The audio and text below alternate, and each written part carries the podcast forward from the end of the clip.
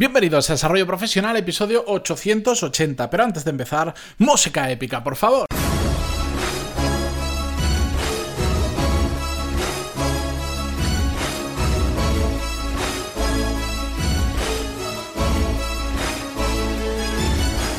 bienvenidos a Desarrollo Profesional. Yo soy Matías Pantaloni y aquí ya lo sabéis, más que de sobra que hablamos sobre todas las técnicas, habilidades, estrategias y trucos necesarios para mejorar cada día en nuestro trabajo.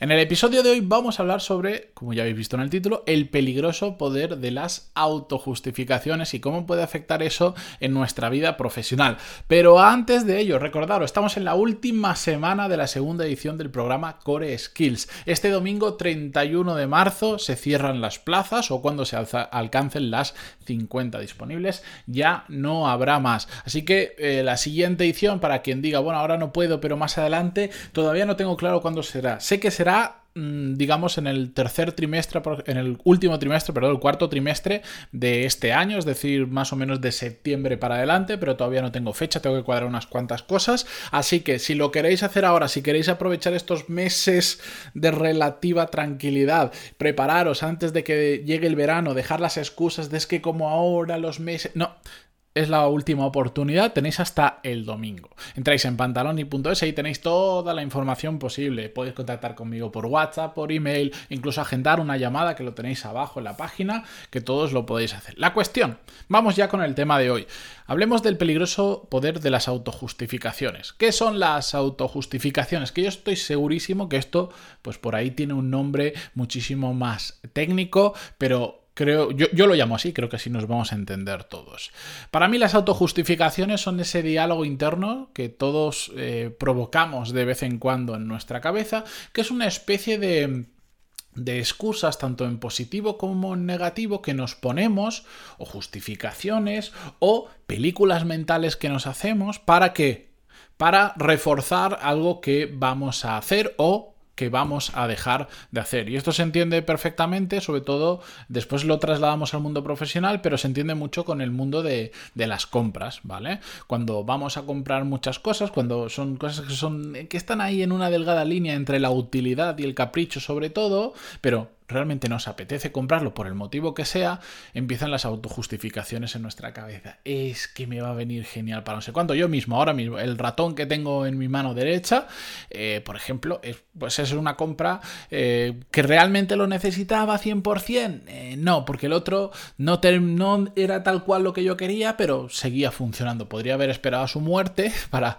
para cambiarlo, pero este, bueno, pues tenía algunas cositas que me interesaban y entonces cuando lo descubrí en mi cabeza empezó eh, pues esa serie de autojustificaciones de no, es que tiene una ruedita en el lateral que te va a ayudar a ser más productivo, puedes configurar los botones para cuando estás en no sé cuántos programas hacer más rápido, que es cierto, otra cosa es que eso realmente tenga un impacto grande en mi productividad y por lo tanto al final yo me di cuenta perfectamente que lo que estaba haciendo es autojustificar una compra y, que lo que realmente tenía que hacer es si te apetece comprarlo y te lo puedes permitir, adelante, no pasa absolutamente nada, pero no te cuentes historias. Pero bueno, eso entraríamos más adelante. La cuestión es que esto en el mundo de las compras se ve facilísimo. De hecho, hace poquito estaba, estaba en un concesionario porque tengo que cambiar el coche y me hizo mucha gracia, pues yo este tema de las autojustificaciones es algo de lo que llevo dándole bastante tiempo la vuelta y me di cuenta como la persona que yo iba a ver el coche que ya sabía que quería, no iba a que me contara nada del coche porque de hecho lo conocía mejor que el comercial, pero bueno, eso es porque soy un friki. La cuestión es que eh, me hizo gracia, yo estaba prestando atención mucho a cómo el comercial intentaba venderme el coche que realmente ya lo tenía vendido, pero no se lo iba a poner tan fácil. Y eh, me di cuenta que apelaba muchísimo a detalles muy, muy, muy pequeñitos y realmente insignificantes, pero que iban directos a generar en mi cabeza ese tipo de autojustificaciones, porque al final todos los coches hacen prácticamente lo mismo, te llevan de un sitio a otro más cómodo, más rápido, mejor, lo que sea, pero la base es exactamente la misma. Pero en esos pequeñitos detalles es donde inoculan esa idea de por qué es ese coche y no el de al lado que curiosamente es más barato. En mi caso me daba igual porque yo ya tenía claro que era lo que quería, pero me di cuenta que muchos de sus argumentos era generar esa, esa semilla de autojustificación en mi cabeza para que cuando me fuese a mi casa yo pensara, sí, sí, mejor que venga con este paquete que con el otro, que este viene más completo y me va a venir para bien, para no sé cuánto, que tiene el ganchito en el maletero para las bolsas de la compra, yo qué sé, no sé cuántas historias. Todo esto, bueno, pues si a nivel, a nivel de compras puede generarnos determinados problemas, como el hecho de que podamos llegar a tener, conozco personas, problemas financieros solo porque el poder de las autojustificaciones es tan potente en su cabeza que no para en comprar cosas que realmente no necesitan, cuando lo trasladamos al mundo profesional, también nos puede generar una serie de problemas porque funciona exactamente igual.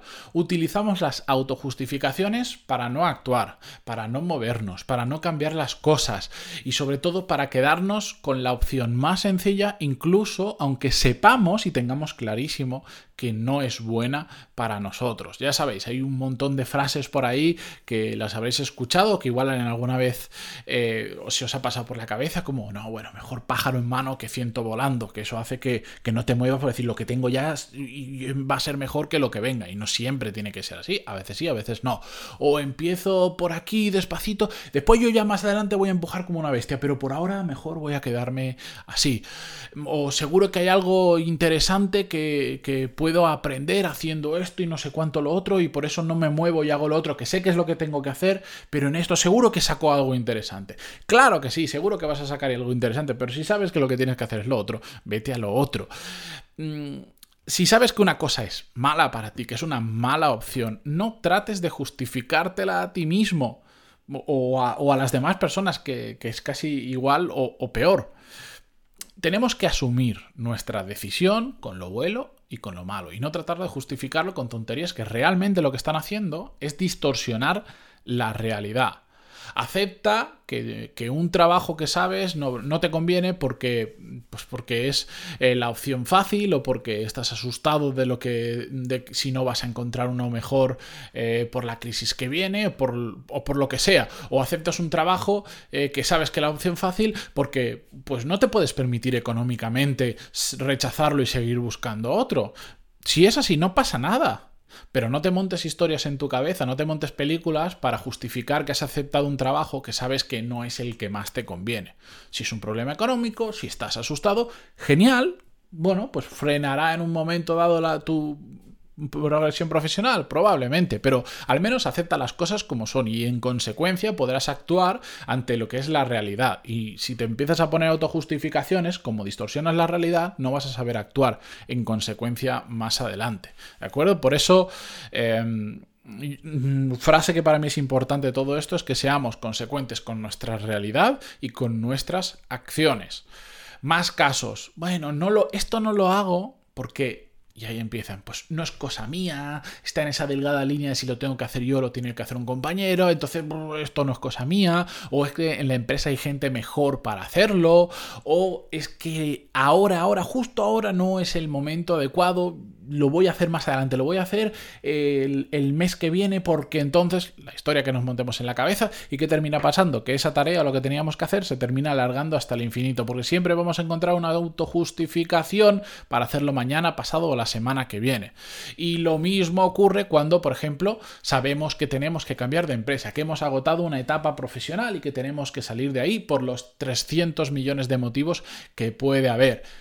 Y entonces actúan las autojustificaciones. Bueno, es que ahora viene el verano y ahora buscar trabajo en verano, todos sabemos que se ralentiza mucho, no es el mejor momento. Es cierto, no es el mejor momento, pero ¿sabes cuándo es el mejor momento para empezar? Ahora, porque si no, cuando llegue septiembre dirás, bueno, es que ahora septiembre con el inicio del trabajo tengo que pasar el el post, post, vacaciones, el estrés post vacacional, hay mucho trabajo ya en octubre y en octubre viene la fiesta de no sé cuánto y en noviembre y así sucesivamente. O no envío currículums porque yo demuestro mejor lo que valgo en persona. Estoy completamente de acuerdo y hemos hablado con ello, pero eso no quiere decir que no hagas nada, que no te pongas a enviar currículums a empresas donde quieres meterte y sabes que funcionan por currículum, no seas un kamikaze. No, es que yo me yo me represento mejor en persona, ya, pero tendrás que conseguir que te vean en persona al menos, ¿no? Es otra autojustificación. O es que no, para cambiar de trabajo tengo que estar más preparado, que esto lo he escuchado muchas veces. Es que en las ofertas de los trabajos que quiero siempre piden eh, que el nivel de inglés sea de ser un miembro de la Real Academia Inglesa, si es que existe o como se llame, y yo no lo tengo. Es cierto, en las ofertas se piden un nivel de inglés normalmente mucho más elevado del que realmente requiere el trabajo y, bueno, hablaremos un tema sobre lo que se pide y lo que realmente quieren las empresas más adelante, pero es otra justificación, si esperas a estar preparado, no vas a empezar a hacerlo. Nunca. Conozco muchísimos casos de personas que se han presentado ofertas donde no cumplían el 100% de los requisitos o había muchos que no los cumplían tal cual, y han conseguido el trabajo. Porque cuando se ponen ofertas, no sé, quien pone las ofertas se suelen venir arriba y dicen, bueno, pues ya, ya por, por, pedir también que sepa eh, sueco, alemán, francés, noruego y, y, un poco de su agili. Bueno. Eh, y después, bueno, esta, esta es una. Esta es una que la, cuando la escuché os, la traslado tal cual, reservando anonimato y tal, pero yo tengo una persona que me dijo que sabía, tenía clarísimo que quería cambiar de trabajo, que era indispensable para su carrera, que estaba absolutamente estancado, pero no lo estaba haciendo porque, atentos, cuando mi amigo diseñador tenga tiempo y me pueda hacer un currículum chulo, me pondré a entregarlos. Yo cuando, cuando, cuando lo escuché eso, me puse las manos en la cabeza. Qué peligrosas son las autojustificaciones, qué facilidad tenemos para encontrar argumentos que refuercen normalmente un mal comportamiento de nuestra parte, una mala compra, una mala acción, un quedarnos donde estamos, no hacer nada, no cambiar. Qué fácil es y qué peligroso. Así que espero que con esto, la próxima vez que os escuchéis a vosotros mismos, que es normal, que que pasa y que va a ocurrir, pero yo lo que quiero es que identifiquéis, que os deis cuenta y digáis, mm, esto es una autojustificación, me estoy intentando convencer a mí mismo, mm, no tengo que ir por ahí. Simplemente espero que os pase eso, porque conozco varias personas que son tan buenos vendiéndose sus argumentos a sí mismos que se meten en unos embolados porque, porque no ven la realidad como es. Pero bueno, ahí os lo dejo. Espero que os haya gustado. Recordarlo, esta semana cerramos la segunda edición de Core Skills, las plazas, por supuesto. Y eh, mañana volvemos con un nuevo episodio, como siempre. Muchas gracias por estar ahí, por suscribiros si estáis escuchando esto en Spotify, en Google Podcast, en Evox, en iTunes, por dejar vuestra reseña de 5 estrellas. Sea como sea, muchísimas gracias y hasta mañana. Adiós.